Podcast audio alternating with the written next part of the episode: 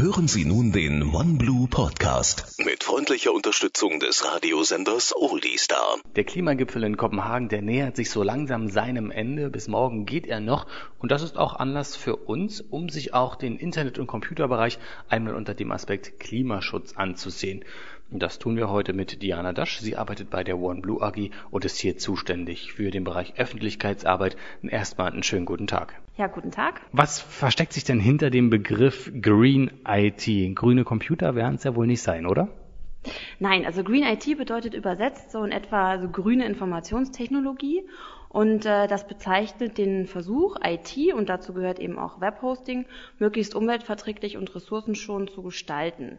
Ähm, Green IT umfasst dabei eigentlich ein sehr weites Spektrum, was bis zur Entsorgung von Altgeräten reicht. Allerdings hat sich so in der letzten Zeit im Webhosting-Bereich im Zusammenhang mit Green IT vor allem der Bereich Stromversorgung hervorgetan. Green IT und Stromversorgung ist ja bestimmt Ökostrom. Viele Firmen brüsten sich damit, dass sie Ökostrom beziehen, aber Ökostrom ist ja nicht gleich Ökostrom. Man kann ja nicht sicher gehen, dass es wirklich äh, ökologischer Strom ist, weil der ist ja nicht grün den man aus der Steckdose kriegt. Ist das denn wirklich alles so einfach mit dem Ökostrom oder gibt es denn da doch größere Probleme? Viele denken, dass wenn man Ökostrom bezieht, dass dann tatsächlich auch grüner, nämlich Ökostrom aus der Steckdose kommt, die zu einem gehört, beziehungsweise in diesem Fall zu einem Rechenzentrum.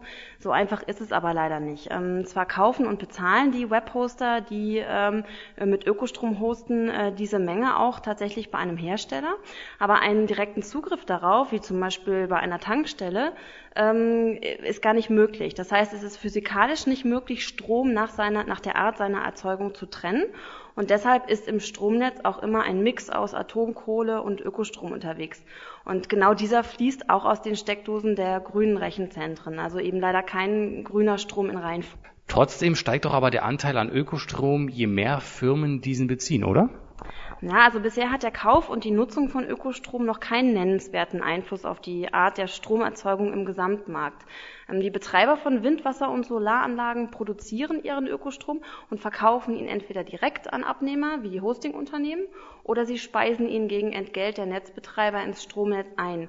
Sollte die direkte Nachfrage nach grünem Strom jetzt tatsächlich ähm, mehr sein als die verfügbare Gesamtmenge, dann müssten zunächst einmal neue Produktionsanlagen für Ökostrom gebaut werden, zum Beispiel Wasserkraftanlagen.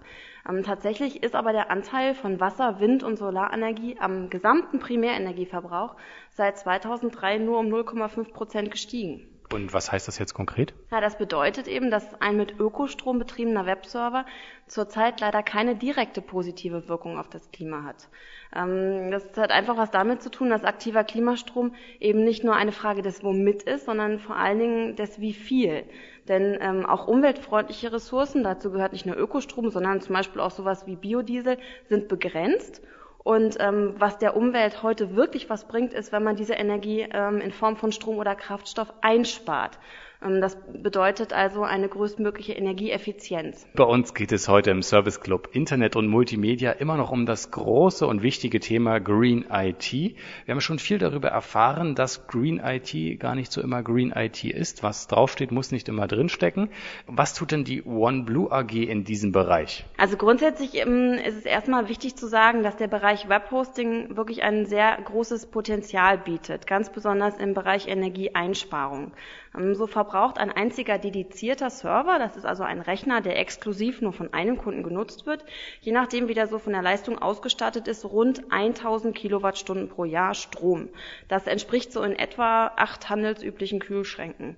Und ähm, insgesamt laufen in Deutschland mehrere Zehntausend dedizierte Server so rund um die Uhr in den Rechenzentren der großen Webhoster. Und ähm, viele, wenn nicht sogar die meisten davon, werden gar nicht wirklich benötigt. OneBlue hat deswegen von Beginn an einen Schwerpunkt auf das Thema Virtualisierung gesetzt und viel Energie äh, in die Entwicklung und Vermarktung von virtuellen Servern. Bei einem virtuellen Server ist es so, dass sich da mehrere Kunden eine Hardware, also einen Rechner teilen. Der Vorteil, ein virtueller Server verbraucht nur einen Bruchteil des Stroms eines dedizierten Servers. Und wenn ich das mal kurz an einem Beispiel verdeutlichen darf, ein virtueller OneBlue Managed Server mit 2 GB RAM benötigt über 90 Prozent weniger Strom als ein dedizierter Server mit der gleichen Leistung. Das klingt ja nach einer ganz schönen Menge Einsparungspotenzial. Gibt es neben der Technologie dann auch bei der Hardware selber Einsparungsmöglichkeiten? Ähm, also für zusätzliche Server verwendet OneBlue stets die neueste Hardware, die eben auch auf dem aktuellsten Entwicklungsstand ist. Ähm, für die Serverprozessoren, also den Bestandteil, der am Server mit die meiste Energie verbraucht, setzen wir bei entsprechendem Angebot sogenannte HE, das bedeutet High Efficiency Prozessoren ein, die nochmal ungefähr im zweistelligen Bereich gegenüber normalen Prozessoren Energie sparen. Gibt es jetzt neben diesem positiven Umwelteffekt auch sonstige Vorteile für den Einsatz energieeffizienter Technik beim Webhosting? Ja, natürlich. Energie, besonders Strom, ist ein bedeutender Kostenfaktor. In den letzten Jahren sind die Strompreise natürlich nicht nur im privaten, sondern auch im gewerblichen Bereich kräftig gestiegen. Und äh, die Kosten legen die Webhoster im Endeffekt natürlich auf die Produktpreise um.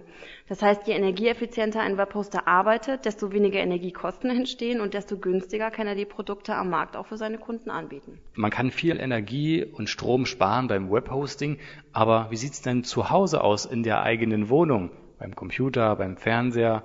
Wo ist denn da Energieeinsparungspotenzial? Also echte Energiefresser im eigenen Haushalt sind die Standby-Tasten von Elektrogeräten. Das heißt, wenn Sie einen Beitrag dazu leisten möchten, die Umwelt zu schützen und ähm, das auch gar nicht mit so viel Aufwand, dann ähm, sorgen Sie dafür, dass wirklich sämtliche Elektrogeräte immer ganz ausgeschaltet sind. Der Fernseher, der Videorekorder, ähm, die Kaffeemaschine.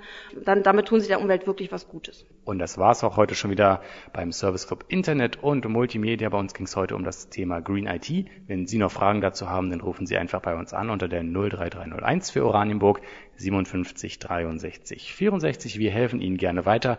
Und heute ist ja der 17. quasi eine Woche vor Weihnachten, Frau Dasch.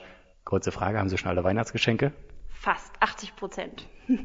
Dann wünsche ich Ihnen ein frohes Fest und kommen Sie gut ins neue Jahr. Danke, das wünsche ich Ihnen auch und allen Hörern von Oldie Star. Sie hörten den OneBlue Podcast mit freundlicher Unterstützung des Radiosenders Oldie Star.